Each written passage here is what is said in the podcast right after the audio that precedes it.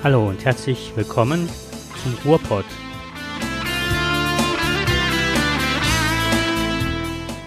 Von der Tölskin auf der Tschechskin.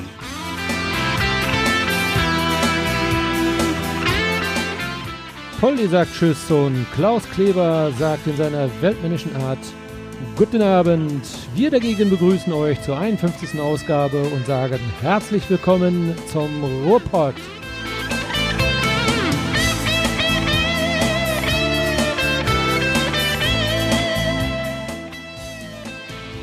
Wie immer mit gespickt mit eloquenten Halbwissen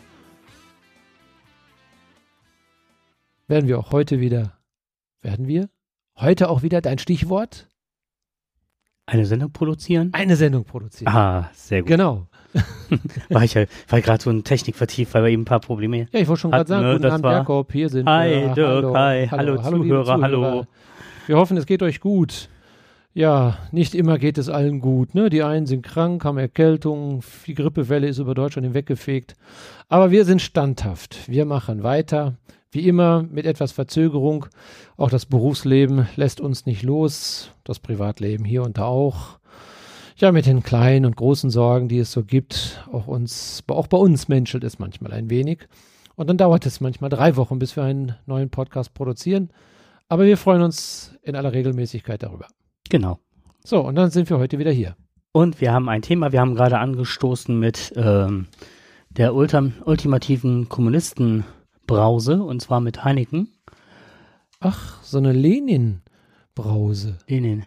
Lenin und Marx. Ja, äh, alle überlegen ja jetzt mittlerweile, äh, Büsten aufzubauen oder abzubauen wieder äh, in Deutschland. Ja, du guckst du In Trier, und ne? Ja, War genau. das genau. Richtig. Ja, in Trier. Trier war das, äh, in Dresden das, in Dresden ist ja auch. Ähm, ja, es ist die, die alten Kommunisten äh, kommen, werden, werden salonfähig. Ich meine, immerhin, sie kommen ja auch aus unserem Land. Und was haben sie verbreitet? Ne? Ich meine, die Lehre, die sie verbreitet haben, findest du in China ein Milliardenvolk. Äh, und wer ist daran beteiligt? Wer ist schuld daran? Wir wieder.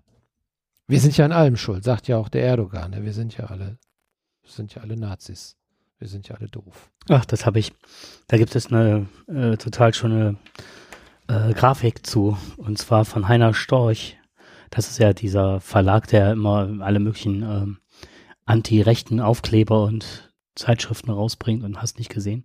Und der hatte halt so, so einen kleinen Flyer gemacht, da stand dann halt drauf, ähm, Erdogan, also im Vergleich Erdogan, Nazi, Deutschland, also Hakenkreuzfahne und Bundesrepublik. Und dann Ja. ging es darum, ähm, du kennst äh, dieses Baustellenschild ähm, auf Homepages schon mal, ne? Under Construction oder so, ne?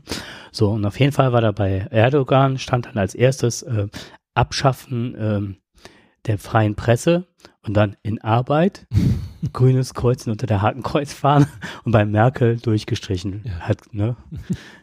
New way of working. Ja, genau. Und dann waren halt so ganz viele Items da aufgegliedert, ne, die eigentlich einen freiheitlichen Staat eigentlich repräsentieren und was er abbaut und dann immer bei ihm under construction und Nazis mit dem Ja, die. Erdogan, der macht uns Mhm. Kopfzerbrechen. Aber jetzt sag mir erstmal, jetzt klär uns erstmal auf, warum äh, Kommunistenbrause? Warum ist Kommunistenbrause. Und zwar in Ungarn ist es halt so, dass die gerade dabei sind, nationalsozialistische und kommunistische Firmenlogos zu verbannen. Und unübersehbar äh, prangt ja auf der Flasche dieses rote Emblem, dieser rote Stern. Und da woll, wollen halt die, ähm, äh, will Ungarn halt über einen Beschluss verbieten, dass sowas stattfinden kann. Und jeder fragt sich natürlich, wen stört's? Also was? Ich weiß zum einen nicht, woher er herkommt. Ich kenne die Heineken-Flasche nicht ohne. Mhm. Und es ist halt, ähm, ja, wen stört's an der Stelle? Und also kriegen die so einen Schrägbutton zensiert. Ja, wahrscheinlich. Oder dann muss Heineken umdenken und die Auf Ungarisch. Wie heißt es denn auf Ungarisch? Nekenie. Das, das hört sich eher mehr so isländisch an, ne? Nekenie. Es ist, nee, es ist rückwärts gesprochen, Heideken. Also ich glaube, das würde ich rufen, wenn ich aus Norwegen aus einer Sauna käme und Schnee müsste. Oder wenn du eine, eine Kiste von diesem ja, wahrscheinlich. Fläschchen hast, dann sprichst du wahrscheinlich auch so. Ja, und das hat mich aber nicht in Ruhe gelassen, warum das so ist, weil äh, das steht ja mal für irgendwas. Und es ist wohl so, dass es ähm, dass es einen Streit gab und das ist so ein Nachtreten. Und zwar gibt es eine äh, ungarische Minderheit in Rumänien, die heißt, äh, die hat ihr Bier Chiski Sir, also wir haben ja Namen heute, ähm, genannt. Und ähm, Chiski Premium heißt diese Sorte auf Ungarisch. Mhm. Und den Rechtsstreit über die Namensvergabe hat Heineken halt gewonnen. Um denen das, jetzt das Leben schwer zu machen, sind sie jetzt hingegangen und sind dann auf diese Idee gekommen mit diesem Logo halt. Bier Naja. regiert die Welt. Und auch der Kommunismus lässt sich damit nicht bremsen. Ja, auf der anderen Seite hast du auch immer irgendein, äh, wie soll ich sagen, hilf mir ein Wort. Immer haben äh, kommerzielle Sachen halt die Oberhand, ne? Ja. Das ist so und bleibt so. Ja, so ist das in Europa. Da wird alles gleichgestellt. Wo wir gerade bei Sponsoren sind und Bier und Heineken ist ja, was das Heineken? Führend bei der Champions League. Mhm. Möchte ich jetzt dich mal überraschen. Und zwar, Hummels spielt wieder in Schwarz-Gelb. Wieder Wieder. Habe ich heute noch haben sie die gelesen. Farben bei der Nationalmannschaft äh, für das nächste Spiel eventuell vielleicht eingefärbt. Nee, also Hummels spielt tatsächlich wieder in Schwarz-Gelb. Das hat mich richtig gefreut. Und zwar haben Wissenschaftler festgestellt, ähm, dass Hummeln äh, super intelligent und clever sind. Du, du, wir reden jetzt von Hummeln oder von Hummels? ja, das war halt ein schönes Wortspiel, oder? Oh. Die Hummels Die Hummels sozusagen. sind ne? intelligent. Das ist halt das Queen Mary University in London. spielen. Genau, doch, und zwar das können die halt gerade. Und die haben halt so was wie ein Bierdeckel eingefärbt in Blau, dass man es ganz gut sah, und hat dann ähm, so Laufwege drauf ähm, gearbeitet, sodass die eindeutige Wege hatten und sind dann hingegangen und haben dann jedes Mal, wenn eine Hummel einen Ball in die Mitte beförderte, wo dann eine kleine Vertiefung war und der wirklich dann reinfiel, ist man hingegangen und hat den so einen Tropfen Zuckerwasser hingetan. Und die Hummeln haben dann Fußball, also haben immer den Ball dahin transportiert. Alleine, dass sie es machen, das gibt ja überhaupt keinen Sinn. Aber die hatten dann raus, wenn ich das dahin bringe, bekomme ich halt Zuckerwasser. Mit mehreren Bällen im Spielfeld haben die nur die Bälle genommen, die am nächsten zum Tor lagen. Und die anderen ignoriert, weil, ne, weil die dann schnellstmögliche Zuckerwasser bekamen. Mhm. Und was dann am Ende daraus resultierte, was mich dann auch unheimlich äh, faszinierte, war nicht nur, dass sie das, äh, den Ball zum Loch buxierten, sondern die haben dann irgendwelche Hummeln, die das vorher nicht gelernt haben, daneben gesetzt und haben die irgendwann freigelassen. Die sind direkt dahin geflogen und haben auch die Bälle da rein buxiert. Das heißt, die haben denen das sozusagen beigebracht oder sich das abgeguckt. Dazu kann ich dir ein ganz analoges Beispiel geben. Da gebe ich dir vollkommen recht. Und zwar bei Versuchen mit Menschen, also mit Männern in einer Kneipe. Da gibt es so schöne Pissoirs. Die haben auch so ein kleines Törchen und einen Ball da drin. Triffst du den Ball beim Pinkeln, ja, dann bummelt der der ganze Zeit da drin. Und das ist eine wunderbare Belohnung, denn als Belohnung bekommst du nämlich sofort den direkten Weg zur Theke. Ja, damit du gleich das nächste Pilz bekommst. Und du siehst es auch. All die, die das nicht gemacht haben, die dann sehen, wie schnell du zur Theke läufst, die wissen sofort deinen Weg und die wissen auch sofort, wo das Bier ist. Ich meine, analog gesehen genau das, was man mit den Bienen macht. Äh, Entschuldigung, Hummels. Hummels macht, genau. Bei uns auf dem Klo hängt ähm, eine, äh, ein Aufkleber oder eine Postkarte ist das, da sind zwei Frösche und der eine klebt so, also beide stehen vorm Pessoir und er äh, entledigen sich gerade ihrer Notdurft und in dem Moment ist dann einer und lässt so die Zunge nach vorne schnalzen. ne? Das ist gleich, manchmal sind ja auch so Fliegen dann aufgeklebt, die man versucht dann zu treffen, ne? Ja. Und dann haut die mit Ich wollte der jetzt aber, Zunge als Veganer diese, wollte ich das jetzt nicht. gegen diese Fliege, ne? Vorstellung, Armfliegen. Und dann sagt der eine Frosch zum anderen, Edge Badge ist nur aufgeklebt. Fand ich sehr witzig. Aber manchmal hat man ja Gefühl, bei Hummels sind ja auch die Laufwege ein bisschen vorgegeben. Vielleicht kriegt er auch eine Belohnung dafür, wenn er mal trifft. Ja, wahrscheinlich ist es das Geld. Hm. Da ist der Honig auf der anderen Seite. Ja. Du hast mit den Hummels angefangen, aber der wird, Ja, nicht, ich der wird nicht mehr, der wird nicht, ja, du denkst immer noch an das Bier. Du wolltest nämlich wissen, wie war das noch, der Weg zur Theke, den direkten Hm. Weg, wolltest du gerade nochmal nachgehen. voll Ja, ja. Ja, wir sind eben, wir Männer sind konditioniert. Ähm, ja, und äh, du glaubst nicht mehr daran, dass Hummels doch nochmal schwarz-gelb wird. nee, aber ich glaube, dass die Bienen oder die Hummeln mehr Intelligenz besitzen. Okay. Zumindest spielerische Intelligenz. Also wir gehen mal eher davon, dass die Hummels eher die Hummeln wahrscheinlich eher im Westfalenstadion spielen, als Hummels irgendwann mal wieder für den BVB. Genau. Aber wir wollen ja jetzt nicht jetzt böse bei Herrn Hummels reden, nur weil er ein paar Kröten verdienen wollte. Das haben ja viele vorhin ja auch schon gemacht. Ist ja auch legitim. Ja. So ist es. Wie machen wir weiter? Wie machen wir weiter? Äh, was hältst du von Kondomen? Wenn, nützlich. Für den einen oder anderen. Manchmal wäre schöner, wenn sie manchmal häufiger angewendet werden. Genau. Hätte vielleicht auch in Amerika einiges erspart. Jetzt wirst du aber bösartig. Ähm, Komisch, dass wir alle ein Bild assoziieren, ne? genau. Das ist ja gemein, ne? ja, ich ja- weiß nicht, nee. Das ist unfair, der kann sich nicht wehren. Aber wir auch nicht. Der hat, ähm, naja, egal. Auf jeden Fall, ähm, es wird ja jetzt mittlerweile alles so ausgestattet, dass man alles messen, wiegen und sonst was kann. Ne? Also es ist ja absolut der Hype, dass jeder mit irgendeinem Band am Armgelenk rumrennt und sich von morgens bis abends vermisst. Ich habe eine Waage, die gibt das Ergebnis auf mein Handy, ne? Die fliegt gut und weit. Die, die Waage, die würde schon längst bei mir rausgeflogen sein. Also, die würde wir schon irgendwo im aber wahrscheinlich sendet sie da auch noch, ne? Horst Eva sagte, man sollte sich so elektronische warum- Geräte nur Warum kaufen. macht der Mensch das? Warum macht der Mensch das, dass nach er sich, Fliegen. sich sowas ins Haus holt? Warum? Warum will er die Taktfrequenz von seinem Herz wissen? Warum will er die Gehirnströme nachts messen? Warum will er das alles? Ich weiß es nicht. Auf jeden Fall, äh, das ist hier eine Sache. Ähm, du ziehst hier das Kondom über. Das ist eher so ein etwas kräftiger Ring. Das Teil kostet 70 Euro. Und ähm, das misst halt beim Sex die verbrannten Kalorien, die Geschwindigkeit, die Kraft der einzelnen Stöße, die durchschnittliche Hauttemperatur am Penis und äh, außerdem die Häufigkeit und die Dauer des Geschlechtsverkehrs und die Anzahl der verschiedenen Stellungen, wobei, das soll nicht unerwähnt bleiben, letztgenannte Funktion bisher nur in der Beta-Version verfügbar ist. Muss man das jetzt kommentieren? Viele sagen, danach wäre die Frage, wie war ich, Schatz, unnötig. Unnötig. es waren nur 30 Stöße. Und das, Also, Du hast nur, du hast nur 12 Kalorien verbraucht. Das war nix. Das müssen wir nochmal üben. ja, Aber der Mensch will einfach alles wissen. Ne? das Aber- Teil, falls es dich interessiert, ich meine wegen der Aktivität, heißt Icon. Es gibt ja diese Uhren, die, wie heißen diese Smartwatch-Uhren, Hm. die einem alles ja erzählen, was man an dem Tag noch nicht gemacht hat. Aber jetzt stell dir mal vor, äh, der, der sagt dir nicht nur, hey, du bist jetzt heute nur 95 Meter gelaufen, du fauler Sack.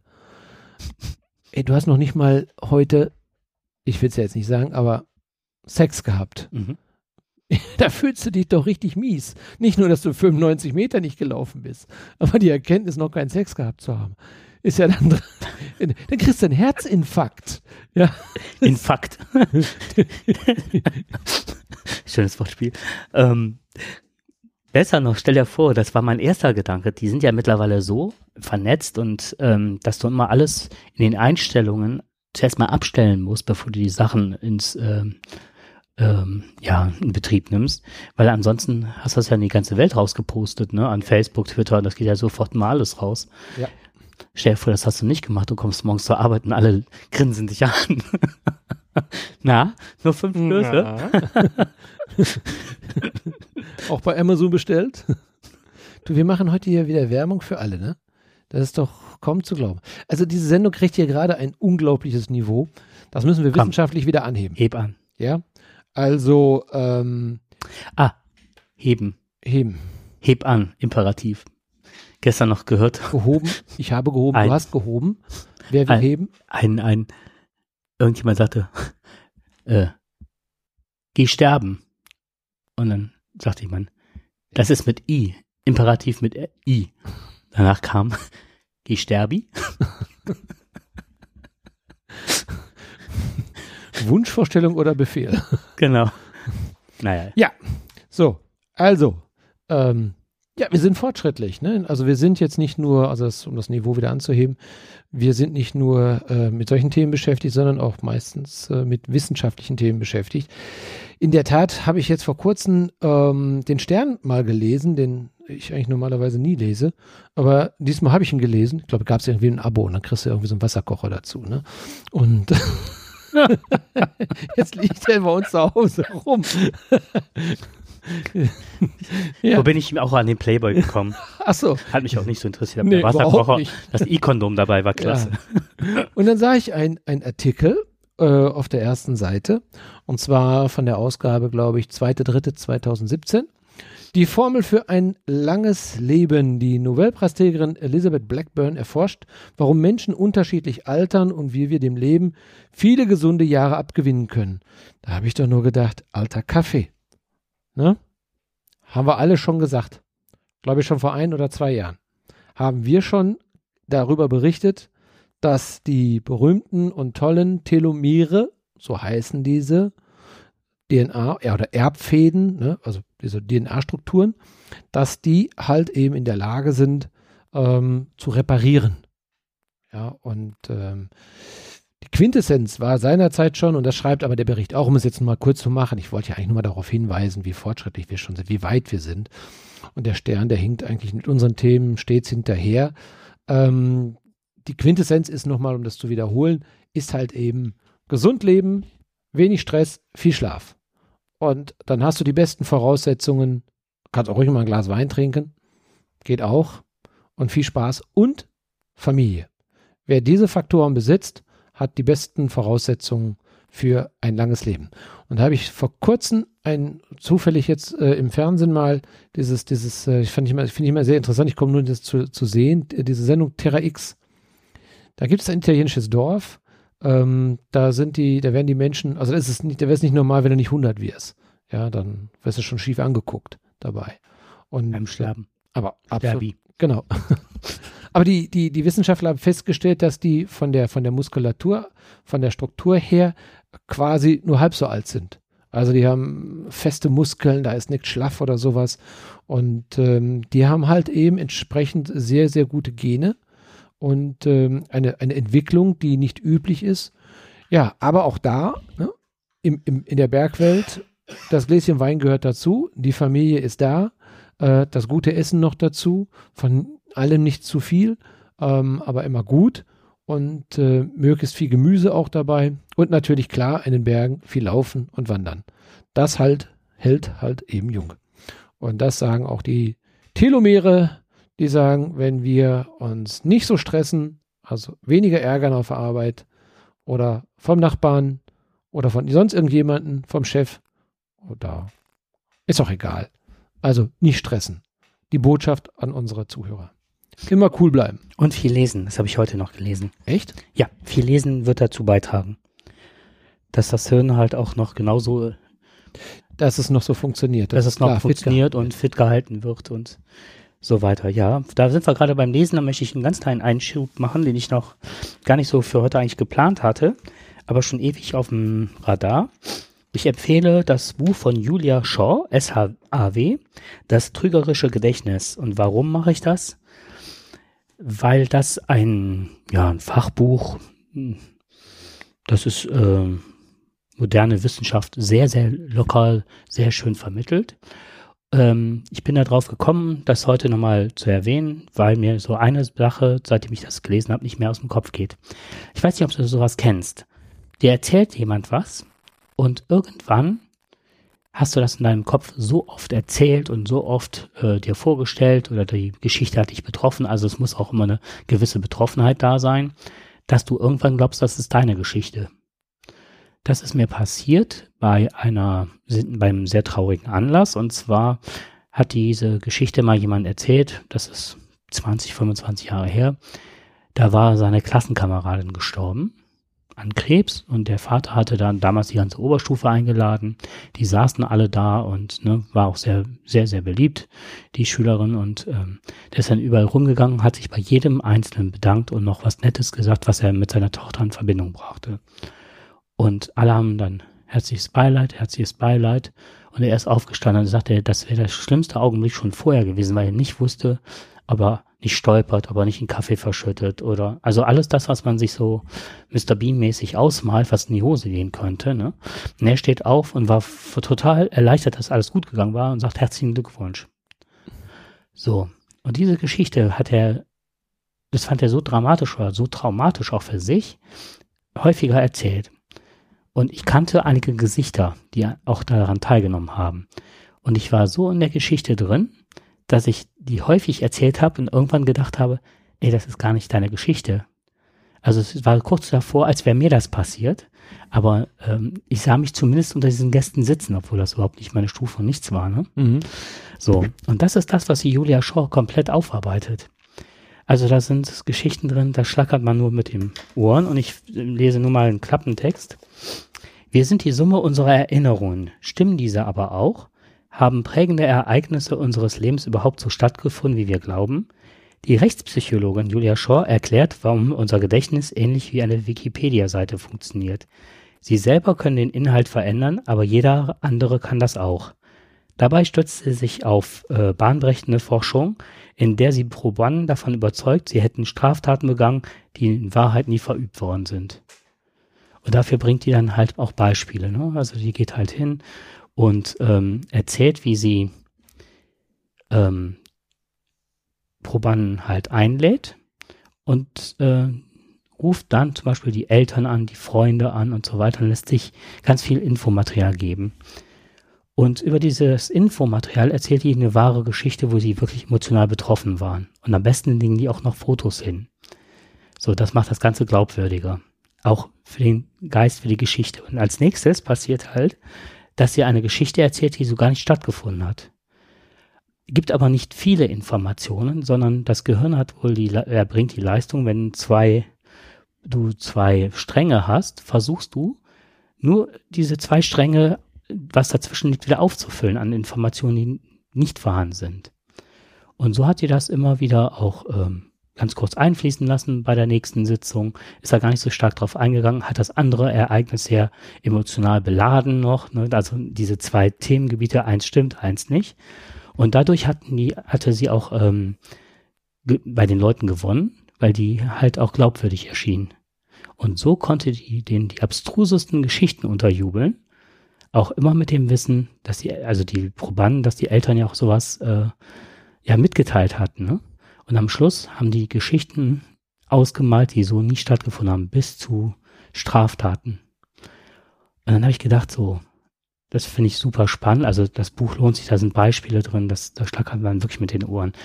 Da sind so zum Beispiel, wenn wir was sehen, ein Unfall oder sowas, und sobald wir das verbalisieren, verliert das unheimlich an Bedeutung und zwar das, was wir eigentlich gesehen haben. Weil wir nur, weil die Sprache halt nicht so ähm, stringent ist und nicht so umfangreich, dass wir das wirklich alles so präzise in Worte fassen können. Wir müssen uns also von ganz viel Ballast denn, äh, verabschieden, um das zu verbalisieren. Und mit der Verbalisierung hast du halt eine ganze Menge an Informationen verloren, die auch so nicht mehr zurückkommen. Und deswegen kann man ganz vielen, also die ist halt Rechtsmedizinerin oder Gerichtsmedizinerin und so weiter, die kann also auch genau sagen, an welchen Stellen die Leute halt dann aussetzen oder obwohl das stimmt oder nicht. Und heute las ich dann noch in der Zeitung, dass da ähm, vier Soldaten, die angeblich eine Frau äh, vergewaltigt hatten, erstochen, dass die alle zugegeben hatten, äh, daran beteiligt gewesen zu sein. Und alle hatten irgendwann widerrufen und rausgekommen ist, dass sie gar nicht daran beteiligt waren. Und man hatte irgendjemand, der jetzt verurteilt worden ist, der die äh, interviewt hatte oder ne, vernommen hatte, der hatte den unheimlich massiv gedroht und hat er nicht gearbeitet. Und am Schluss mit der Todesstrafe auch gedroht und hat ihnen da so Fragmente hingeworfen. Und die haben sich die Fragmente dann genommen und haben die so zu der Geschichte zusammengebaut. Aus Angst? Wahrscheinlich. Mhm. Also das Schlimmste, was jetzt war, die Todesstrafe. Ne? Aber auch dann so glaubwürdige Geschichten erzählt, dass man die aufgrund dessen äh, verurteilen konnte. Ja, dass der Mensch manipulierbar ist, ist bekannt. Ähm, klar, wenn man das nur geschickt anfängt, können wir alle irgendwo in eine gewisse Richtung hingelenkt werden. Deswegen ist es ja auch so gefährlich, wenn jemand ein Geständnis macht. Und, Was mich äh, erschreckt hat, war auch, dass sie mittlerweile bei Mäusen so weit sind, dass die ähm, Positivreize setzen können über Lichtsignale an das Hirn. Ja äh, die wissen, wo der, wo sie die Orte verorten. Also, ne, ähm, wenn du dich im Raum bewegst und Orte, äh, die erarbeitet, erkundschaftet hast und weißt, wo die sind, baust du dir sowas wie eine Google Map im Hirn. Und mhm. diesen Ort wissen die und können ihn so gezielt ansprechen, dass die zu einem Ort hinlaufen und sagen so, die wird jetzt, wenn die aufwacht, die Maus, wird die immer wieder an den Ort, weil wir da positive Impulse hingeschickt haben. Mhm. Also das Buch lohnt sich von vorne bis hinten zu lesen. Ne? Also les lesenswert. Julia Shaw, das trügerische Julia. Gedächtnis. Wie heißt das nochmal? Julia Shaw, das trügerische Gedächtnis. Das trügerische Gedächtnis, okay. Ein Traum, echt. Eine besondere Buchempfehlung von mhm. Jakob. Okay. Ja, jetzt wäre eigentlich die richtige, der richtige Moment, ein bisschen Musik zu machen. Was hältst du davon? Von äh, Mattia Vlad Morleo. The Flying of a Leaf. Geht so ein bisschen in Classical Ambient Soundtrack. Und wenn der Jakob gleich den richtigen Knopf drückt, dann müsste es auch gleich beginnen. Und es knistert schon im Hintergrund. Ich halte jetzt gleich mal die Klappe.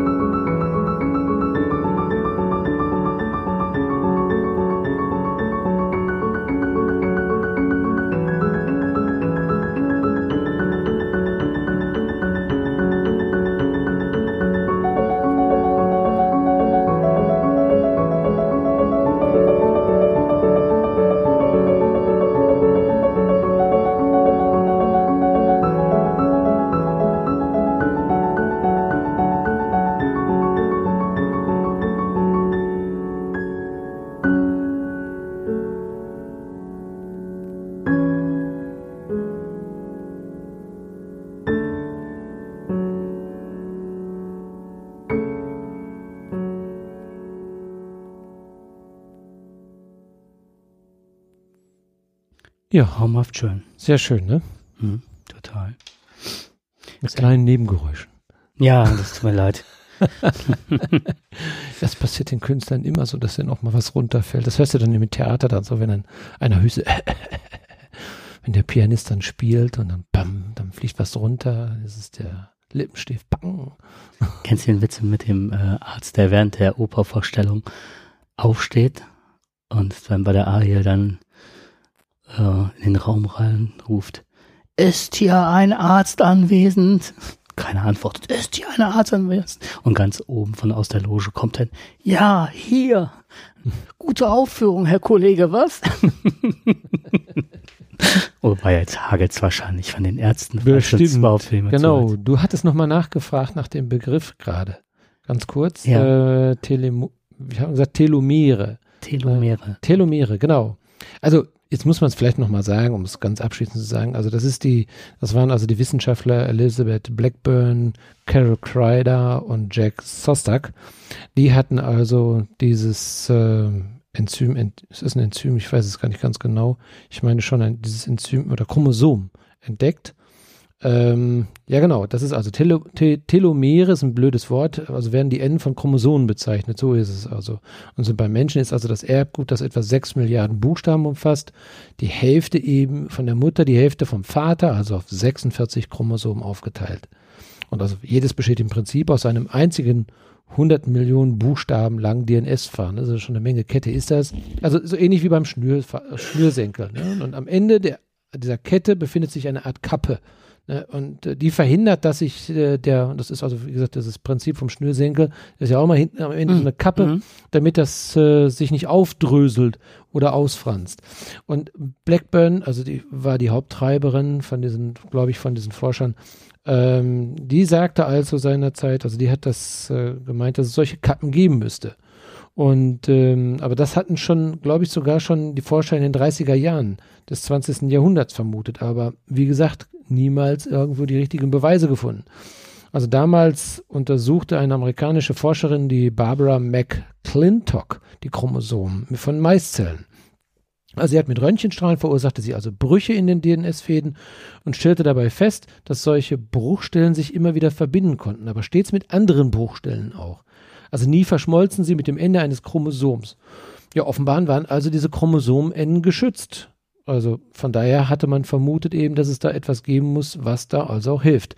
Und der Forscher Hermann Muller gab diesen Strukturen dann eben den Namen Telomere, also was sich aus diesen griechischen Wörtern für Ende Telos und Teil Merus zusammensetzt. Hätten wir jetzt beide griechisch gehabt, hätten wir das sofort gewusst. Na klar, ist doch logisch, was es heißt. Ne? Also das Ende des Teils, die Kappe der Schnürsenkel. Hätten wir es gewusst. Wir glänzen immer nur mit ja. Halbwissen, aber das haben wir ja genau. zu Beginn hast Richtig. Ja schon. Aber da ist es eben. Ne? Hm. Aber wie gesagt, Elizabeth Blackburn entdeckte also schon Ende der 70er Jahren, dass sich also äh, beim Einzeller Tetrahymena eine kurze DNS-Sequenz an den Chromosomen immer wiederholt.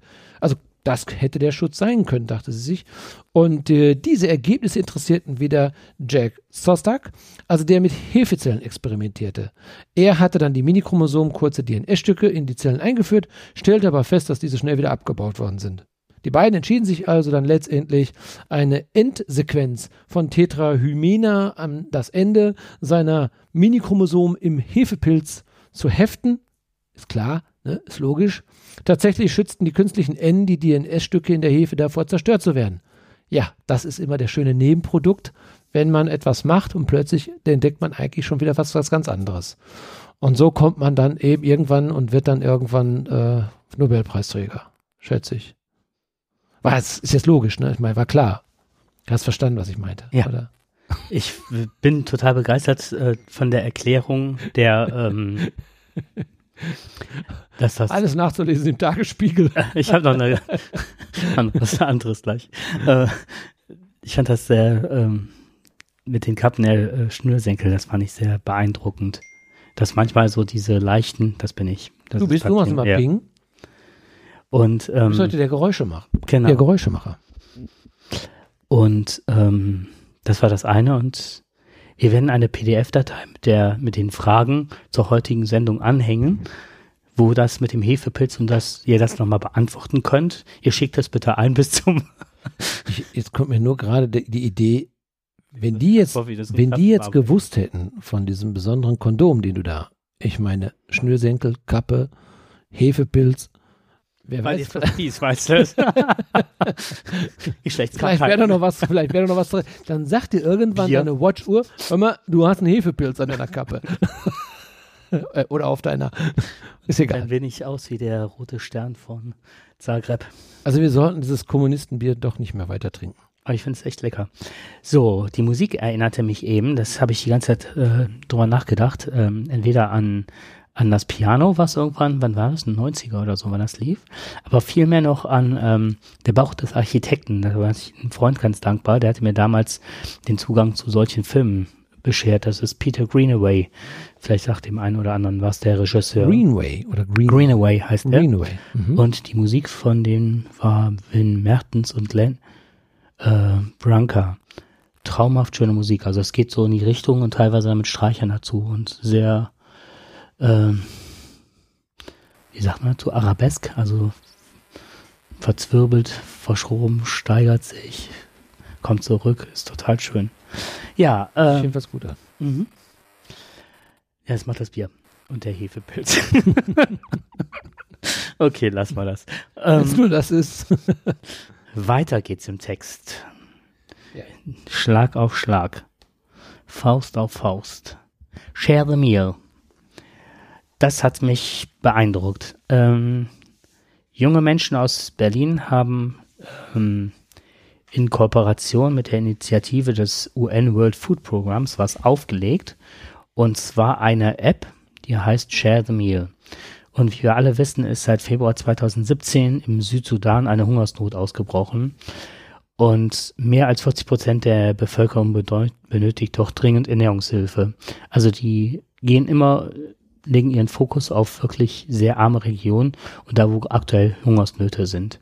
Was macht die App? Die App geht hin und hat einen Spenden-Button. Du kannst also sagen, so ich spende jeden Tag den Menschen vor Ort ein Essen oder einmal im Monat oder du hast also du bist da relativ frei, wie du das gestaltest. Also der Sinn und der Zweck des Ganzen ist, du spendest Geld und das wird eins zu eins in Essen umgesetzt und man guckt immer, dass mit einer Spende eine Tagesration für die Leute abgedeckt ist. Tolle Idee, super klasse. Und ähm, was wie das jemand, ein Podcaster, das ist der ähm, Holger Klein vom Vrind, habe ich vielleicht schon ein paar Mal erzählt, der hat das äh, einem anderen mitgeteilt, dass er es macht. Und der hält das so, dass der immer, wenn er irgendwo ist, also im Wassen, ne, also vor Ort ist und da was zu sich nimmt, ähm, bezahlt er oder spendet er 10% dessen, was er gerade isst, an äh, diese äh, App beziehungsweise an diese Organisation. Und die Idee finde ich total klasse. Weil dann, wenn du Pommes essen gehst, mal schnell zwischendurch in die Frittenbude und zahlst dann 40 Cent ein, oder du hast dann ein riesen ähm, tolles Essen und lässt dann die Leute auch partizipieren und hast dann, was weiß ich, 2,20 Euro oder sowas. Also die Idee finde ich super klasse und die App finde ich auch toll, weil das kann man sich leisten, so zwischendurch mal, wenn man sich für, was weiß ich, 5 Euro Junkfood reinhaut, dann noch mal 50 Cent bezahlt oder so. Das finde ich ist völlig okay. Das stimmt. Und das ist eine Sache, dass man ähm, sehr schnell zu einem Erfolg kommen kann, weil es tut nicht weh in dem Moment. Du gehst also nicht und musst zu einer Bank oder machst das per Online-Überweisung und weißt nicht, wie da, ähm, wie es gehandhabt wird mit den ganzen äh, Verwaltungsgebühren, wie man es oft hört. Scheint gut zu sein. So eine Sache noch, ich schwäche ein bisschen mit der Stimme. Ich habe so extremen Heuschnupfen. Mhm. Der schlägt sich total auf den Körper nieder und also wenn ich mal so Aussätze habe vom Denken her oder von der Stimme, das ist heute Dann ist die Luft Dem- weggeblieben. ist die Luft weggeblieben, genau.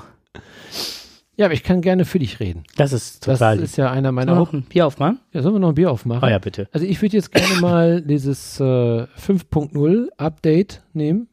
Eine schwarze Dose, ähm, also eine schwarz-weiße Dose, äh, mit keine goldene, aufwendiger Prägung, nur eine simple Gestaltung, keine teure TV-Werbung. Diese Ersparnis geht, an Ersparnis geht an Sie. Wir haben so gut wie an allem gespart. Ich hoffe nicht an der Qualität. Wir werden es jetzt wissen, wenn da schon einer schreibt. Hattest du nicht mal letztens so eine 7 Liter Flasche Bier für 63 Cent dabei? Ach, ich finde das mal so teuer war. ich glaube, ne? ich, ich schiebe das mal dir. jetzt hier rüber. Wir trinken jetzt mal hier aus dieser Dose. Du darfst zuerst. Ja, genau. Ich glaube, ich habe die irgend von irgendeinem Discounter, von dem Krabbelstand. Äh, das wollte keiner haben, das Bier. Und dann fühle ich mich ja berufen zu sagen, das ist was für unseren Podcast. Für unsere Säufersendung hier. Prost, Jakob. Fünf. Genau, auf deinen Heuschnupfen. Pass mal auf, der wird gleich weg sein. So, ja. Oder wir kriegen äh, Hautausschlag. Ein Hm, Hefepilz. so schlecht ist es gar nicht. Ich glaube, es ist zumindest aus Gerstenmalz und Hopfenextrakt soll, glaube ich, drin sein. Naja, Bier ist, soll ja, ist noch, wir wissen ja lange, das Reinheitsgebot ist ja schon lange kein Reinheitsgebot. Haben wir auch drüber berichtet. Haben wir auch. Müssen also, wir heute nicht mehr müssen uns darüber- nicht mehr rechtfertigen. Ich habe aber etwas für dich. Ich habe etwas für dich, was zu deinem Thema passt. Fleisch, Ernährung, Ernährungswissenschaft. Ei, Kondom. Nee, da gehen wir jetzt mal ganz von weg. Okay. Äh, es gibt jemanden, der behauptet, äh, Tiere sind im Prinzip ganz schlechte Biofabriken, völlig äh, ineffizient und können überhaupt nichts Vernünftiges produzieren.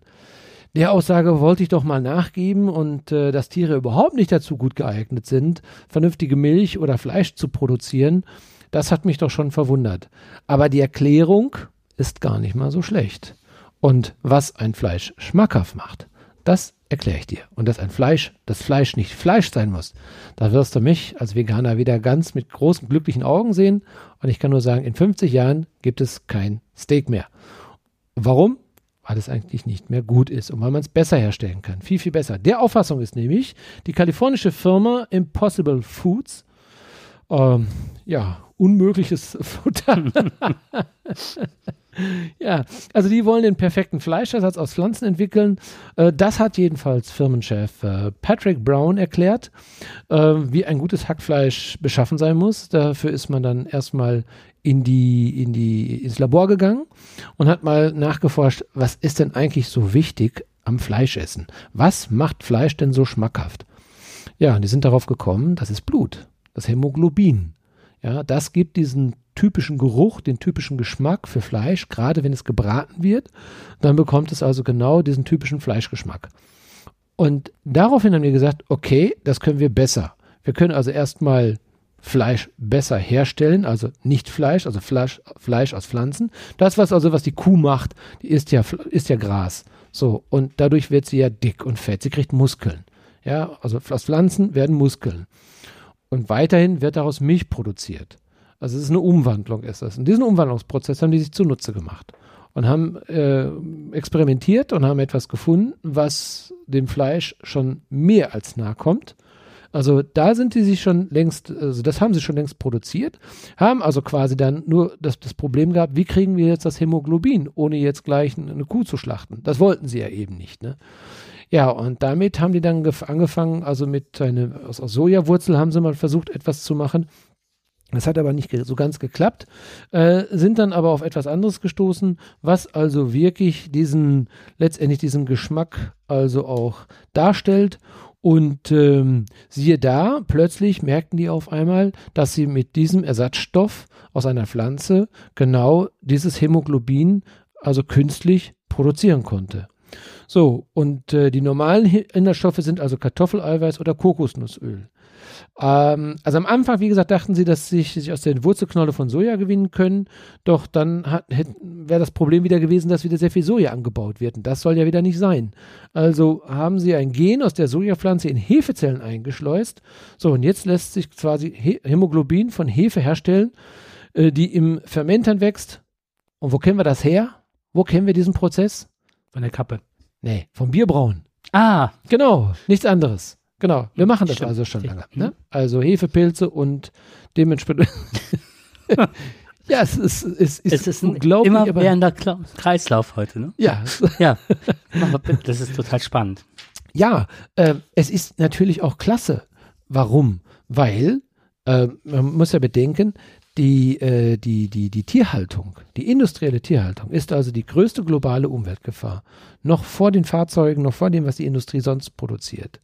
Ja, und sie hat natürlich auch noch einen Makel, also die Hälfte jeden Hektars Land, der auf der Erde nicht von Eis bedeckt ist, wird also für den Anbau von Futtermitteln oder für die Haltung von Vieh genutzt. Das ist also, wenn man es zusammenfasst, das ist mehr als Nordamerika, Südamerika, Europa, Australien, Neuseeland und Indonesien zusammen, die allein für die Nutzung von Tieren zur Fleischproduktion, also quasi weggenommen werden. Dass das nicht gesund sein kann und dass natürlich auch sehr viel Wasser dabei verbraucht wird.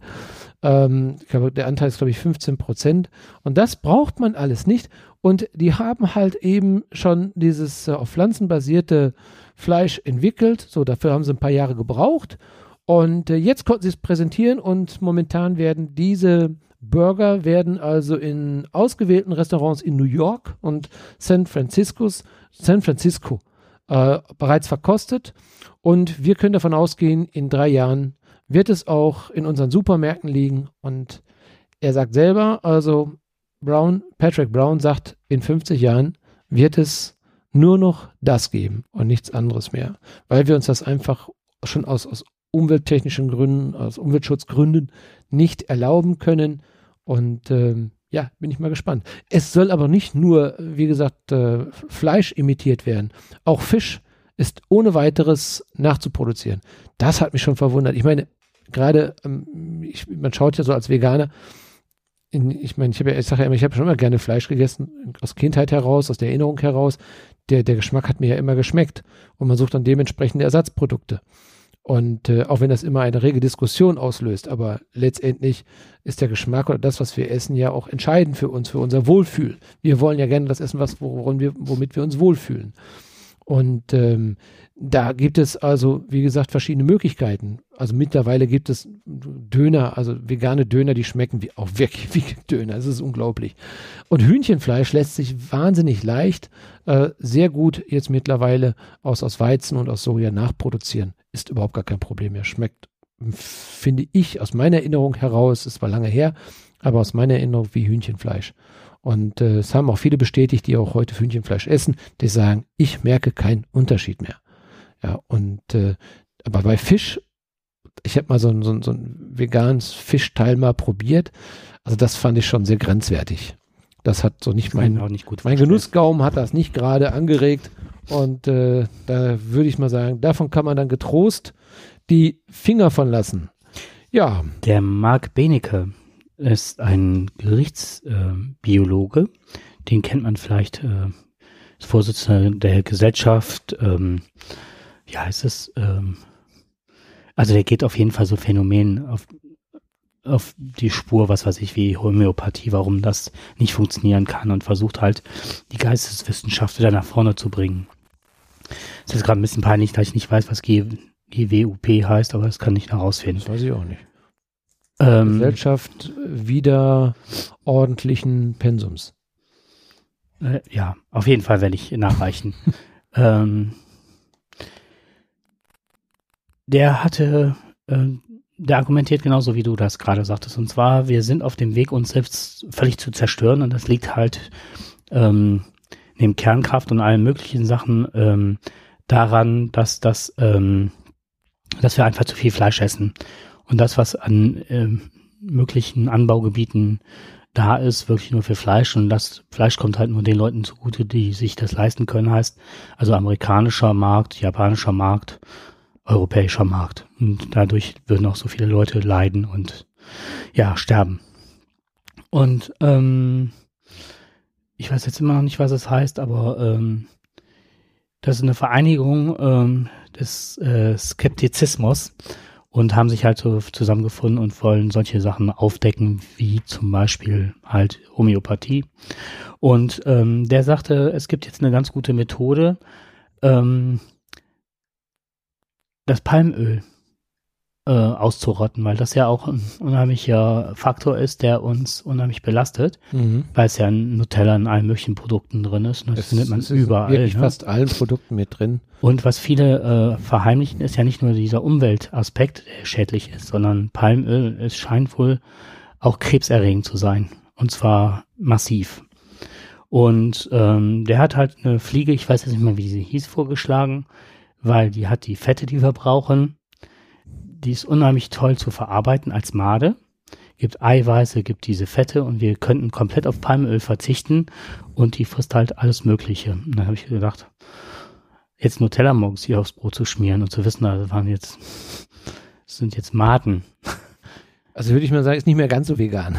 Ist nicht mehr ganz so vegan, aber so die Idee, die dahinter steckt, fand ich jetzt gar nicht so verkehrt. Ne? Passt ja immer so in dieses Bild, äh, die Heuschreckenplage dazu zu nutzen, um möglicherweise Hungerkatastrophen zu verhindern. Sie sollen ja eben auch äh, sehr wichtige Bestandteile haben, die für die Ernährung äh, sehr wertvoll sein können. Also es ist sicherlich ein Ansatz, vielleicht in dem Bereich noch ein bisschen was zu tun, was zu machen. Inwiefern das natürlich ähm, ja, den ethischen Grundsätzen von Tierschützern wieder passt, ist, ist eine andere Frage. Was ist das größere, das kleinere Übel? Darüber kann man lange diskutieren. Aber wenn wir in der Lage sind, alles zu produzieren, was Tiere auch produzieren können, und das auch weitaus intelligenter und effizienter, ja, dann spricht ja auch nichts dagegen, es auch zu tun. Gut, der eine wird sagen, ich möchte mein großes T-Bone Steak jetzt auf dem Grill liegen haben. Ähm, das ist vielleicht schön, ist gut, mhm. ähm, aber wir müssen uns in der Tat fragen, äh, oder wir tun es ja eigentlich gar nicht. Komischerweise beim Auto sind wir dabei, wir, da werden Katalysatoren reingesetzt, äh, da werden Umweltprämien ausgesetzt und was weiß ich. Man versucht da einen Hebel anzusetzen. Ähm, jetzt die große Diskussion um Dieselfahrzeuge und, und, und. Also man versucht schon, trotz der großen Lobby, an der Stelle irgendwo die Stellschraube in Richtung äh, gesunde Umwelt, also irgendwo zu stellen. Aber beim Thema Fleisch, null. Da passiert, also da passiert überhaupt nichts. Im Gegenteil.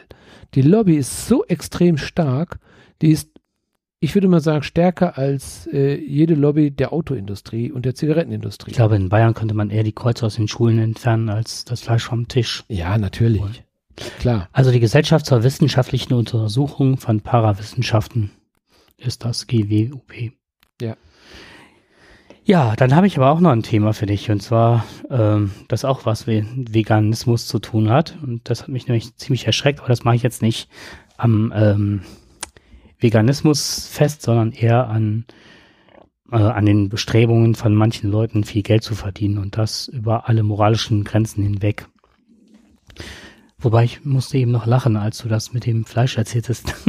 ich hatte die ganze Zeit ähm, Fleisch, Blut und so weiter. Ich habe die ganze Zeit mal so irgendwelche Filme vor Augen gehabt, was weiß Hitchcock. ich. Nee, nee, so, so irgendwelche Neandertaler, die dann gerade entdeckt haben, dass das Fleisch, dass man es auch äh, erhitzen kann und dann Haxen essen die Bayern und alles lief alles wie in so einem Film ab. Naja. Was du so alles assoziierst. Also das mit dem Buch solltest du dir nochmal genau durchlesen, ob du das wirklich alles erlebt hast. Genau. Ähm, es gibt eine Firma, jetzt habe ich ein bisschen Sorge, das falsch auszusprechen, die heißen Naketano. Und Naketano, ja genau. Ich glaube, du, ich kannte sie nicht, aber du wahrscheinlich als äh, veganer Mensch wirst die kennen. Ähm, die machen meistens so dicke Hoodies mit Kordeln. Also das ist so ein Markenzeichen halt. Und ist eigentlich so die Marke, die man eher so in Berlin Mitte ansetzt oder Prenzlauer Berg oder so, ne? Also für die ja. etwas begüteteren unter uns. Und die haben jetzt was ähm, sich überlegt, wie man die Firma vielleicht ein bisschen bekannter macht und haben ihren verschiedensten Hoodies verschiedene Namen gegeben. Und zwar von der Monsterbumserin bis zur Dirty Bitch, yeah. Und also das ist noch nicht alles. Und ähm, die gehen davon aus halt, dass äh, die Zielgruppe das schon total klasse findet und sogar witzig findet und ob es jetzt eigentlich Frauen demütigt und ein Vekalhumor ist, das ist denen ziemlich egal. Hauptsache Sex sells und alle möglichen Leute berichten darüber. Der Shitstorm, der ist eingeplant, der im Internet zurzeit abgeht, aber es macht das Produkt halt nur bekannt und sie scheinen recht zu behalten. Und wo ich ihnen aber so, so ein bisschen ähm, entgegenhalte, dass sie das nicht ganz ernst betreiben, ist halt, dass sie das immer nur hinten in diesen Zettelchen, die man so im Nacken hat, die äh, Bezeichnung draufschreiben. Werden sie mutig, wenn sie halt sagen, äh, was weiß ich, äh, Schlampe oder ach nee, nicht, das so heißt es nicht. Wie hatte ich gerade gesagt?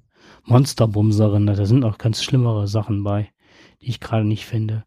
Ähm, das unterschlagen die halt. Ne? Also es ist nicht so dick aufgedruckt, ne? wenn da jemand mit einem dicken Bierbauch rumrennt und da steht da Monsterbumserin, da wird man ja sonst was denken, aber nicht, dass das vielleicht eine vegane Marke ist. Ne?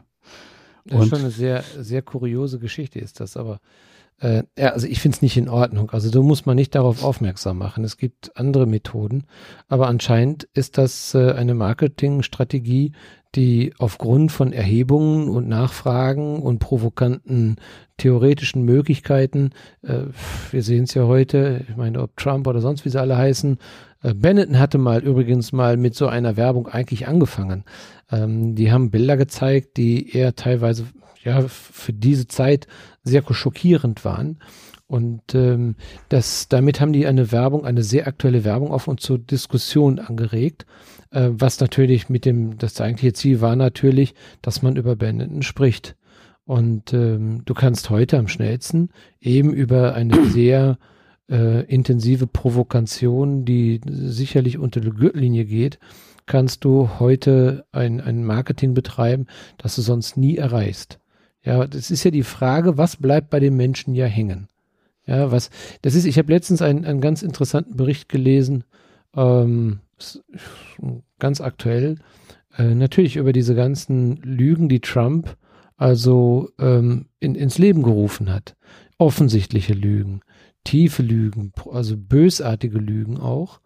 Ähm, und es ist so, dass in uns Menschen immer ein Teil davon, solange wie du das gerade auch gesagt hast, je länger ich das wiederhole, und ich es nicht wieder nicht widerspreche, ja, je länger ich es wiederhole, bleibt es irgendwann irgendwo als die Geschichte hängen, als wenn sie so wäre. Das ist dieses interessante Phänomen, was du mit dem Buch also jetzt auch angesprochen hast. Der Mensch ist so gestrickt, dass er dann auf einer, bei einer gewissen Anzahl von Wiederholungen plötzlich glaubt, das war so und das ist auch so. Und äh, es bleibt einfach nachhaltig im Kopf hängen. Gut, es wird einen Teil geben, die werden die eben nicht kaufen. Aber es wird ein ganz großer Teil sein, die sagen, okay, jetzt ist so bekannt. Irgendwann geht das vom Markt runter, aber du weißt, das war mal die Kette, die hat das mal vielleicht gemacht, aber in fünf Jahren weißt du das nicht mehr. Aber die Kette, äh, der Name ist weiterhin bekannt. Möglicherweise ist es aber auch so, du musst derart polarisieren, weil die Mode, eine vegane Mode, immer damit assoziiert wird, uh, langweilig. Kannst vergessen. Brauchst du gar nicht erst nehmen. Das ist doch, da, da kann doch einer, der, äh, der sich modisch kleiden will, der denkt doch sofort an äh, esoterische Kleider, äh, möglichst weit wallend, äh, Hosen für Männer wie Jogginghosen aus reiner Baumwolle, Bio-Baumwolle, frisch geklöppelt. Ne? Wobei, welchen welchen Markt, also mich würde interessieren, welchen Markt die da gerade ansprechen. Denn die, ich habe das nächste Wort gefunden, die ominöse Möse. Ja, das geht gar nicht. Ja. Also das In allen möglichen Läden werden die Sachen dann angeboten als äh, äh, Sweatjacke, äh, Indigo Bl äh, Blue, Melange oder Parker Dark Blue oder so. Ne? So mhm. werden die beworben. In diesem Schildchen, was man auf dem Rücken hat, steht dann der Originalname und auf der Homepage wird so beworben wo ich mich wirklich frage, ist, die wollen doch auch ein Image in die Welt äh, posaunen, hätte ich jetzt fast gesagt. Aber es geht doch darum, dass vegan ja den Ansatz hat, ähm, äh, die Tiere zu schützen, sich ähm, ein anderes Vorbild zu sein. Und ein anderes Vorbild heißt doch auch, dass ich mich viel, viel, äh, ja, wie soll ich sagen, äh, liberaler in der Welt bewege. Und wenn ich dann hingehe und dann die Frauen in den Dreck trete an der Stelle, das hat doch gar nichts mehr mit dem, mit der eigentlichen Bewegung oder mit dem Denken und der, der Intellektualität an der Stelle zu tun. Ich dir vollkommen recht. Das ist also überhaupt ist diese Werbung also in keinster Weise irgendwo förderlich, um ähm, ich sag mal, auf ein Produkt aufmerksam zu, also vernünftig aufmerksam. Ich glaube, das wird auch ein Schuss nach hinten. Ähm, und was ich mich gefragt habe an der Stelle ist auch äh, halt, die haben es wahrscheinlich überhaupt nicht verstanden, was sie da machen. Vielleicht sind die nur aufgesprungen, weil vegan gerade hip ist und die was produzieren, weil es eine Nische ist, aber. Ja, ich befürchte aber, die haben das ganz bewusst gemacht. Also die haben sich auch bewusst diese frauenfeindlichen Themen, es musste ein Thema sein, wo also die Hälfte äh, der Käuferschar aufschreit und sagt, nee, das geht also gar nicht, dass die da mit Schildern vorstehen, was seid ihr nur für ein Drecksladen. Also da wollen die drauf hinaus. Mhm. Die wollen aus diesem, also aus diesem Schmusekurs, der vegane Schmusekurs, der, den, den wollen die komplett zerstören. Ja, und äh, das ist ganz bewusst und ganz provokant gemacht. Es ist aber, es ist fast, ich, ich würde mal sagen, ich bin mal gespannt, wie dieses Experiment ausgeht. Ja, letztendlich. Und sind feige. Werden sie mutig, wenn sie das ähm, stärker plakatieren? Klar, natürlich. Dann machst du wirklich groß. Das hat ja Benetton gemacht. Benetton hat ja Riesenplakate gemacht, die ja hinterher wieder runter mussten teilweise, hm. weil sie angeblich Bilder zeigten, die Kinder nicht verstehen können. Hm. Ja. Und äh, deswegen hat man sich da, also musste man dann hinterher eine große Diskussion führen, letztendlich bei Benetton. Aber äh, sie hat gewirkt, ne? unterm Strich. Nur ich, ich finde also so, ja, also so eine Art von Marketing brauchen wir nicht. Nee, also die ist sicherlich, die ist sich, da gibt es sicherlich bessere Möglichkeiten. Da hat sich einer was ganz Nettes ausgedacht. Oder er nicht. Oder nicht. Ne? Genau. Ja, ich würde gerne noch mal auf das unser Eingangsthema noch mal, was ich kurz angesprochen habe, ähm, Erdogan zu sprechen kommen. Ich will aber weniger eigentlich Erdogan ähm, in die Pflicht nehmen hier als das, was er ist, sondern äh, ich möchte gerne mal auf etwas aufmerksam machen, was in den Medien bisher immer anders dargestellt wird. Ähm, wir haben hier eine große Anzahl von Deutsch-Türken. Viele sind hier geboren und trotzdem wird uns das Bild vermittelt, was ich so verstanden habe, dass die alle den Erdogan wählen. Also ein Großteil jedenfalls. Nicht der kleinere Teil, sondern der größte Teil. Es wird immer gesagt, meistens oder die meisten oder überwiegend oder fast alle, das sind so äh, Begrifflichkeiten, die in den Medien immer wieder fallen oder großteils auch. Und dabei gibt es überhaupt gar keine verlässlichen Zahlen. Man beruft sich auf eine Zahl der letzten Wahl, wo man sagt, 60 Prozent der Deutsch-Türken hätten Erdogan gewählt. Ja, das ist richtig, aber nur ein Drittel der Wähler, also es sind glaube ich zwei Millionen Wählen, äh, zwei Millionen leben hier in Deutschland, ungefähr hätte ich mal gehört, gelesen. Seinerzeit waren es 1,4 Millionen Wahlberechtigte und von den Wahl, also 1,4 Millionen sind also 420.000 Türken zur Wahl gegangen. Von den 420.000 sind also 60 Prozent haben dann Erdogan gewählt. Man könnte sagen, okay, das ist eine ausreichende Anzahl, um das eventuell zu projizieren. Aber es wird unterlassen, dass also eine Million der Türken überhaupt nicht zur Wahl gegangen sind. Die hat das nicht interessiert, was dort in der Türkei passiert. Die sind lieber spazieren gegangen, die sind schwimmen gegangen, die vielleicht war schönes Wetter gerade. Aber eine Million wahlberechtigte Türken sind gar nicht erst gegangen. Und das finde ich ist eine ganz prägnante Aussage. Die stande nicht hinter Erdogan in dem Sinne, dass sie gemeint hätten, dass es wichtig wäre, zur Wahl zu gehen. Die, die wirklich, die es wichtig, für die es wichtig erschien, die sind natürlich auch hingegangen. Die Unterstützer hat er auch bekommen in 60 Prozent. Aber wenn man ein bisschen hochrechnet, dann kann man sich ungefähr vorstellen, dass es gerade mal etwas um die 250.000 waren. Von den 1,4 Millionen Wahlberechtigten. Ja, da haben 250.000 haben also letztendlich Erdogan gewählt. Ich finde, diese Darstellung findest du nirgendwo in den Medien. Wird auch gar nicht genommen. Und da verstehe ich unsere Medien auch gar nicht. Warum die sich so liberale Presse nennt, liberale demokratische Presse nennt, warum zeigen die immer nur die eine Seite und versuchen damit die Türken, die hier in Deutschland leben, ähm, zu pauschalieren alle über einen Kamm zu scheren und zu sagen, das sind jetzt alles Erdogan-Anhänger. Geht doch zurück, und so ist es ja auch, ein Großteil der Meinung der Deutschen sagt ja heute, und ich muss auch sagen, ich verfalle leider auch schon jetzt mittlerweile in einem Art Populismus, der sagt, ja, wenn ihr denn dann nicht wollt, wenn es euch nicht gefällt, dann geht doch rüber.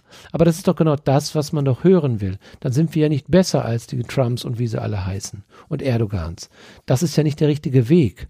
Man muss sich mal fragen, ich meine, das, wir sind eine Demokratie, da muss es auch Leute geben, die sagen, okay, uns gefällt das, was der Mann da macht. Damit müssen wir leben, das müssen wir aushalten. Aber und wenn es denen wirklich nicht gefällt, da sage ich, dann hindert sie ja keiner daran, auch zu gehen. Sie können ja auch sagen, wenn sie mit uns nicht zufrieden sind, sie können ja auch gerne wieder zurückgehen, wenn es ihnen dort besser gefällt. Genauso wie viele Türken zu uns kommen und sagen dann, uns gefällt es nicht mehr in der Türkei, wir möchten lieber in Deutschland leben. Wenn sie das machen möchten, dann sollen sie es tun an der Stelle. Ja, das ist vielleicht dann auch ein Reinigungsprozess. Kann man sehen, wie man will. Ja, dann, dann ist es halt eben so. Aber letztendlich muss man einfach mal feststellen, dass es wirklich ein Großteil der Türken in Deutschland recht gut gefällt in Deutschland. Und jetzt fragt man sich natürlich mal, warum sind die so, diese 60 Prozent? Warum haben diese 240 oder 250.000 Türken so gewählt? Was war anders? Denn ich glaube, also man, man hat, also nach den, den Vermutungen, man geht davon aus, aber das ist nicht gesichert, das ist keine Erkenntnis. Man glaubt also, wie viele Türken sagen, wir wurden ja nur von euch herumgeschubst, wir wurden nicht integriert. Wir fanden das nicht toll, was ihr mit uns gemacht habt. Wir durften erstmal nur auf Hauptschule gehen, hatten es schwer, ja, und wurden gemobbt, mhm. wurden nicht ernst genommen mhm. und, und, und. Diese ganzen klassischen Dinge. Ich sag mir aber, mhm. die anderen, die nicht Erdogan wählen, die sind auch geschubst worden. Die sind auch gemobbt worden. Und wenn du viele deutsche Kinder erlebst, die in den Schulen sind, ich kenne kaum ein Kind, was nicht sagt, ich bin mal gemobbt worden. Ja, die fanden das auch nicht toll. Und wenn wir nicht nur von Integration mhm. sprechen, jeder hat auch mal eine Geschichte erlebt, die, trauma die traumatisch ist. Die Schulzeit ist eine schwierige Zeit. Ich kann natürlich auch noch verstehen, dass Integration, eine schlechte Integration, das Ganze nicht besser macht. Das kann ich auch verstehen. Aber ich glaube, dass ein Großteil dieser Leute, die Erdogan vielleicht nicht wählen, das Selbstbewusstsein haben, genug Selbstreflexion und Selbstbewusstsein haben und keine Minderwertigkeitskomplexe, zu sagen, ich bin nicht deutsch, ja, oder ich bin nicht Türke, oder ich bin, ich kann auch ganz selbstbewusst sagen, ich bin Türke, aber ich lebe, ich bin nicht deutsch, ich bin Türke, aber ich bin für Demokratie. Ja, das muss mhm. muss ja, kein Türke muss deutsch werden an der Stelle. Ah, nee, ja, genau. Das sind ganz, ganz viele Aspekte, die du gerade genannt hast, wo ich äh, was zu sagen möchte. Das eine ist, was mir unheimlich auf den Senkel geht, das ist dieses, ähm, diese Sache immer, was in der Türkei gerade so hoch gepusht wird, ist immer diese, diese Sprache von Ehre. Das habe ich letztens mal gehört. Also das, ähm, wir, wir sind hier nicht auf Ehre von der, ähm, basiert nicht unsere Demokratie, sondern auf Liberalismus.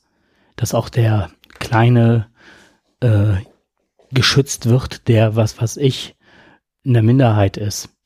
So, und Ehre an der Stelle, das, das äh, kotzt mich mal an, ne? dass meine Ehre verletzt war, so, ne? Das, was der Erdogan gerade macht, ne? Äh, ihr vernachlässigt unsere Türken und so weiter, ne? Unsere Ehre ist verletzt. Nein, wir haben Liberalismus. Hier sind die Türken willkommen, wir haben die Schwulen, wir haben, ne? Die Lehrer, die, die Versicherungskauf, wollte ich gerade sagen, Versicherungskauf, ja, völlig egal. So, darauf basiert das. Wir haben ein demokratisches Verständnis. Was ich super nachvollziehen kann, ist, ähm, also ich gebe verschiedenen Leuten an der Stelle die Schuld. Was ich total nachvollziehen kann, das ist ein unheimlich offener ähm, Mensch. Und zwar hat er damals, äh, der macht, ähm, bei dem war ich im Taekwondo.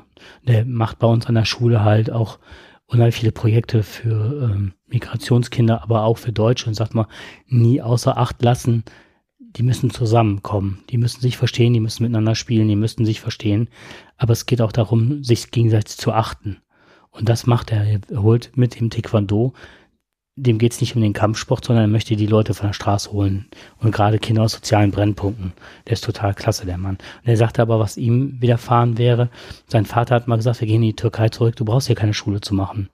Und die hatten immer einen gepackten Koffer auf dem, äh, auf dem Schrank liegen ständig und umfassend. Und es war immer so, dass immer der Traum war, wir gehen zurück. Und sagte, sein Vater wäre früh gestorben und seine Mutter hätte im Altenheim noch kein Wort Deutsch sprechen können.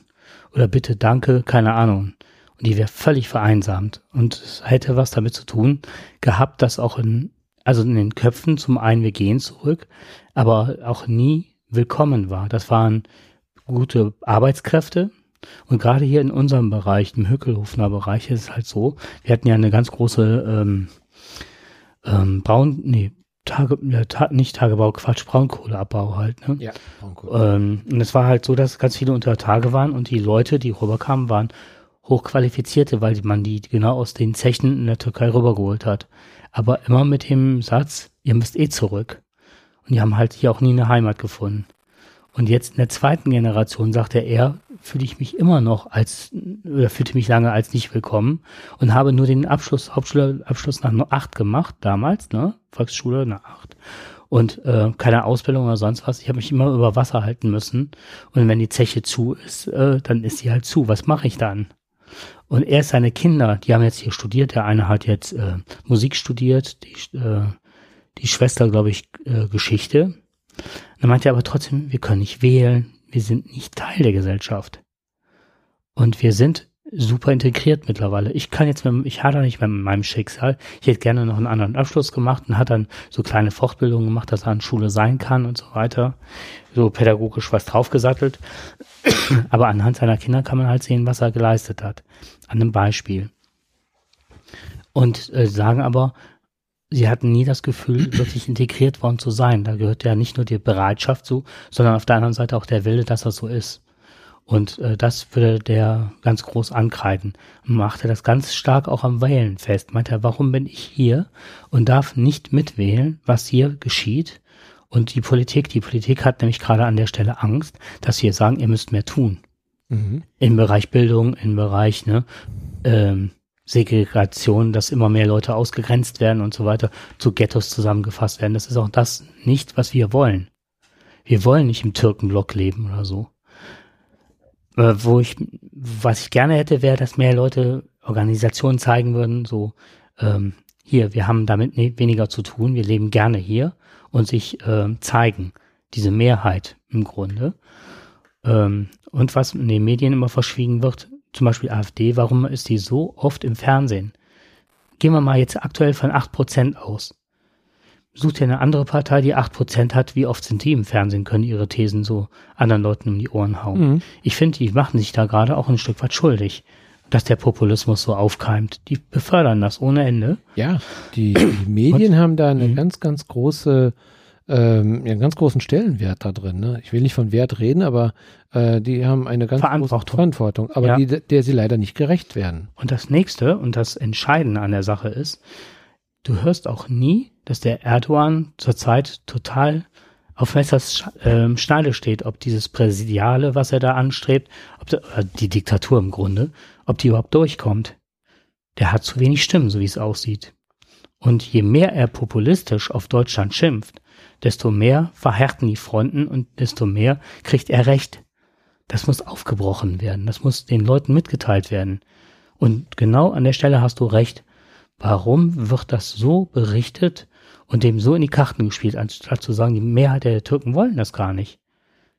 Aber es gibt mehr Schlagzeilen über einen äh, Diktator wie, in Anführungsstriche Diktator aus unserer Sicht, äh, Erdogan zu schreiben, der äh, oder über einen Trump zu schreiben.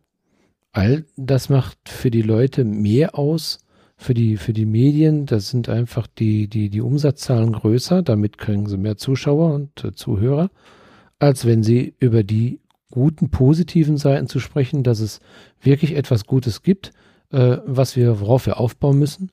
Solche Informationen findest du nur ganz versteckt in irgendeiner letzten Spalte wie hier, zum Beispiel in dem Bericht den ein Deutsch-Türke eben geschrieben hat, der sich massiv darüber ärgert, dass von den Medien nur die Halbwahrheit erzählt hat, der aus seinem Kulturkreis, also in den Kreis, wo er sich bewegt, keiner den Erdogan wählen will und äh, dass sie überhaupt gar kein Gehör bekommen. Aber vielleicht ist es auch so, sie haben sich bisher auch kein Gehör verschafft. Natürlich ist es so klar, dass der Erdogan, der, der schickt seine sprachlich sehr eloquenten und gut ausgebildeten Leute von der Union Europäisch-Türkischer Demokraten, die UETD. Äh, das ist also ein europäischer Ableger der türkischen Regierungspartei AKP. Die schickt er los, die sind versiert, die sind gut drauf, die können reden und die wissen auch, äh, die Anhänger aufzuheizen. Und die kommen dann auch. Und na klar berichten natürlich auch alle, dass da heute jetzt 30.000 da waren und 40.000 da waren. Aber das ist nicht wenn man so in Anführungsstrichen kriegsentscheidend, dass die da sind. Das ist schön, dass die Anhänger da sind, dass es da Anhänger gibt, dass es sich auch da, dass es Leute gibt, in Anführungsstrichen auch wieder hier schön. Aber es gibt auf der anderen Seite, und es, es gibt sicherlich auch gegen, aber dann sind es Demonstrationen und keine Auftritte, die, die sagen, nein, wir wollen das nicht. Ja, warum dürft, darf die Opposition nicht hier wirklich so auftreten, so wie Erdogan, und sagen, okay, wir wollen auch ganz deutlich sagen, dass wir das nicht dürfen. Warum nicht? Weil sie da hinten gleich eingebuchtet werden, weil sie gleich eingesperrt werden. Wenn die hier rüberkommen und erzählen was, die sind doch komplett eingeschüchtert. Das heißt also, du hörst im Grunde genommen nur die Leute, die sagen, die reden dürfen. Wir machen noch ganz viele Fehler.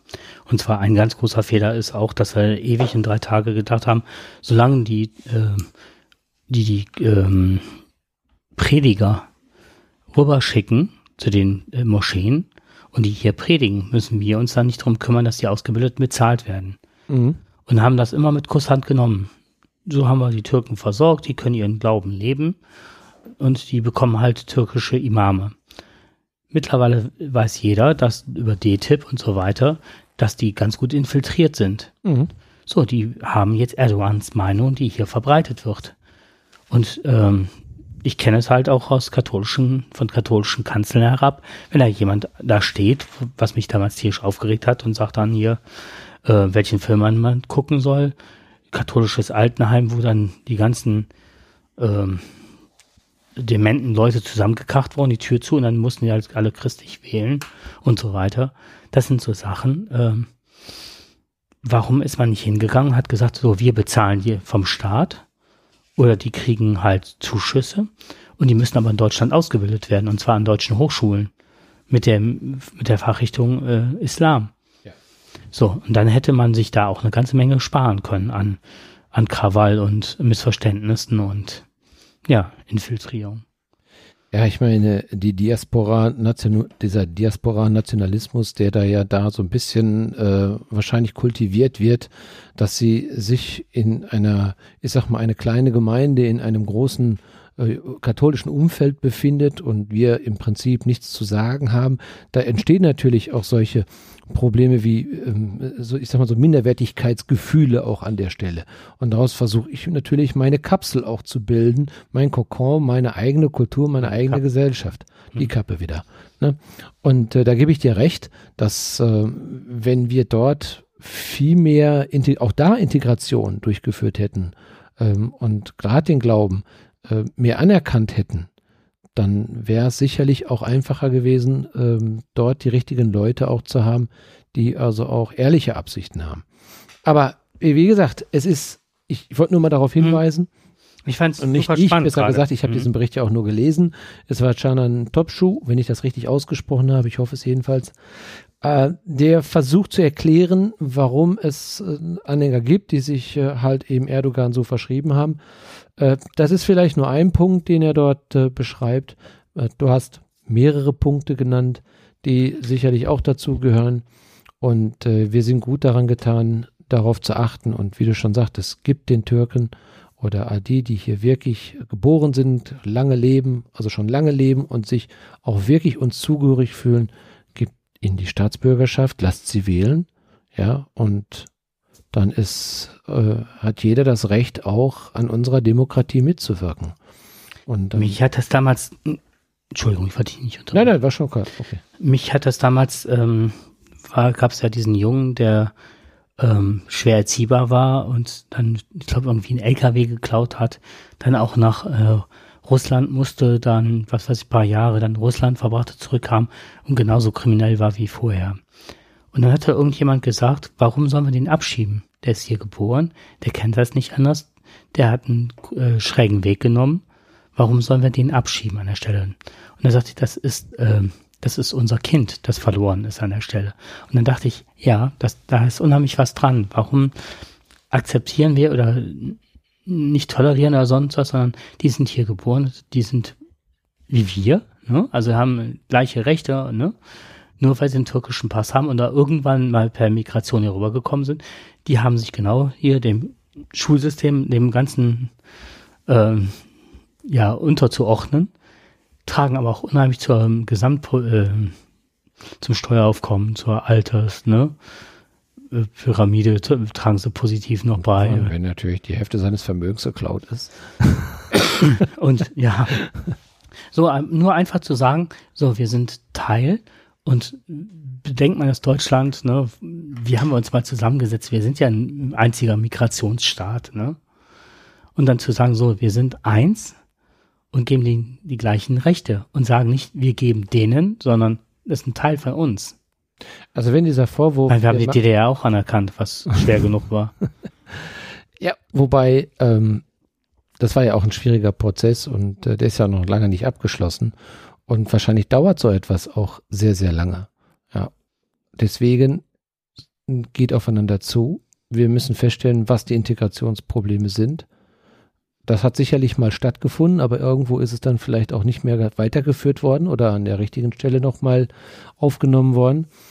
Wenn das der Vorwurf ist, dann muss man darüber So. reden. Und dann kann man an der Stelle auch sagen, so, wenn wir das, wenn das und das geboten wird, dann bitte Deutsch lernen, ihr seid Teil ne, unseres Systems. Ja, Gehe ich nach muss- Amerika rüber, Genau. muss ich Englisch sprechen können. Ja, Ansonsten das, habe muss ich keine sicherlich, Chance. das muss sicherlich eine Voraussetzung sein dafür. Aber dann muss auch gesagt werden, ihr seid gewollt. Wenn ich gewollt bin und nicht das Gefühl habe, wieder nach Hause. Ja. zu müssen. Und das Problem, was die auch teilweise haben, das kriege ich immer häufiger mit. Es gibt irgend, das weiß ich jetzt leider nicht, es gibt ein Schimpfwort. Das heißt, wenn die rüberkommen, sind sie auch nicht mehr als Türken anerkannt. Ne? Mhm. Jo. Ja, so ist das. Und heute haben wir noch, glaube ich, glaube heute habe ich den Bericht nochmal gehört, dass es eigentlich zu diesem Thema nochmal passt, äh, dass genau die Probleme wir wieder von uns weitergeführt werden bei den äh, Flüchtlingen und Integrationskindern oder Migrationskindern, die wir jetzt gerade hier haben, die jetzt erst zu uns gekommen sind. Wir lassen die ein, zwei Jahre lang lassen, wie sie warten, bevor sie dann irgendwann in eine Schule kommen. Und man hat festgestellt, dass genau die, je länger wir brauchen, um Kinder zu integrieren, dass es immer schwieriger wird, die dann mitzunehmen. Ja, und wenn die Kinder hier hinkommen, so schnell wie möglich ab in die Schulen, Deutsch lernen, Deutschunterricht geben und natürlich auch das mitzugeben, was, was hier an Werten wichtig ist. Und ob sie nun bleiben oder nicht bleiben. Aber es zahlt sich letztendlich aus an der Stelle. So, jetzt muss der Jakob husten. Ja, es ist schwierig dem Heuschnupfen. Ja, Okay. Ich würde auch sagen, wir sind am Ende. wir sind am Ende nicht mit uns selber und nicht am Ende der Welt. Und wir haben auch noch nicht Ende. Wir kümmern uns, um, Aber wir haben fertig. Für heute Abend. kümmern wir uns jetzt noch ganz kurz um den Hefepilz im Bier. Den restlichen Hefepilz werden wir jetzt verschlingen. Ja, und dann wünschen wir euch viel Spaß beim Hören. Wie immer. Ich bin mal gespannt, wie der Sendungstitel heißen wird. Ich auch. ja, man muss ja sagen, ich, ich muss eins, da, das muss man wirklich mal hier auch ganz deutlich sagen, der Jakob schreibt hier die super, super, super Texte. Ich freue mich immer, wenn er den Podcast veröffentlicht und du machst jetzt nicht die Musik an, die sind einfach nur genial, die Texte. Ich habe gesagt, irgendwann werden wir nur die Texte nehmen und daraus werden wir ein Buch machen. Ein Podcast-Buch. Das wäre doch eine Idee, oder? Ja. Bravo! Okay, wir- give yourself away. Whatever she's having, we'll take two of Das haben wir ja noch beim letzten Mal schon mal gespielt. Das fand ich total klasse. Eigentlich genau die richtige Platte, um den Whisky jetzt rauszuholen. Habe ich, glaube ich, auch schon beim letzten Mal gesagt. Zwölf Jahre alt. Aber was mir heute aufgefallen ist, wie viele Themen wir haben, die wir äh, bearbeiten, die irgendwann mal publik werden oder normal aufgegriffen werden. Ne? Wir sind sehr fortschrittlich. Unserer Zeit voraus. Ich war ganz erstaunt, als ne, jetzt du mit der Tele, Tele irgendwas, ne? Moment. Ich habe es mir extra aufgestiegen. Blödes Wort.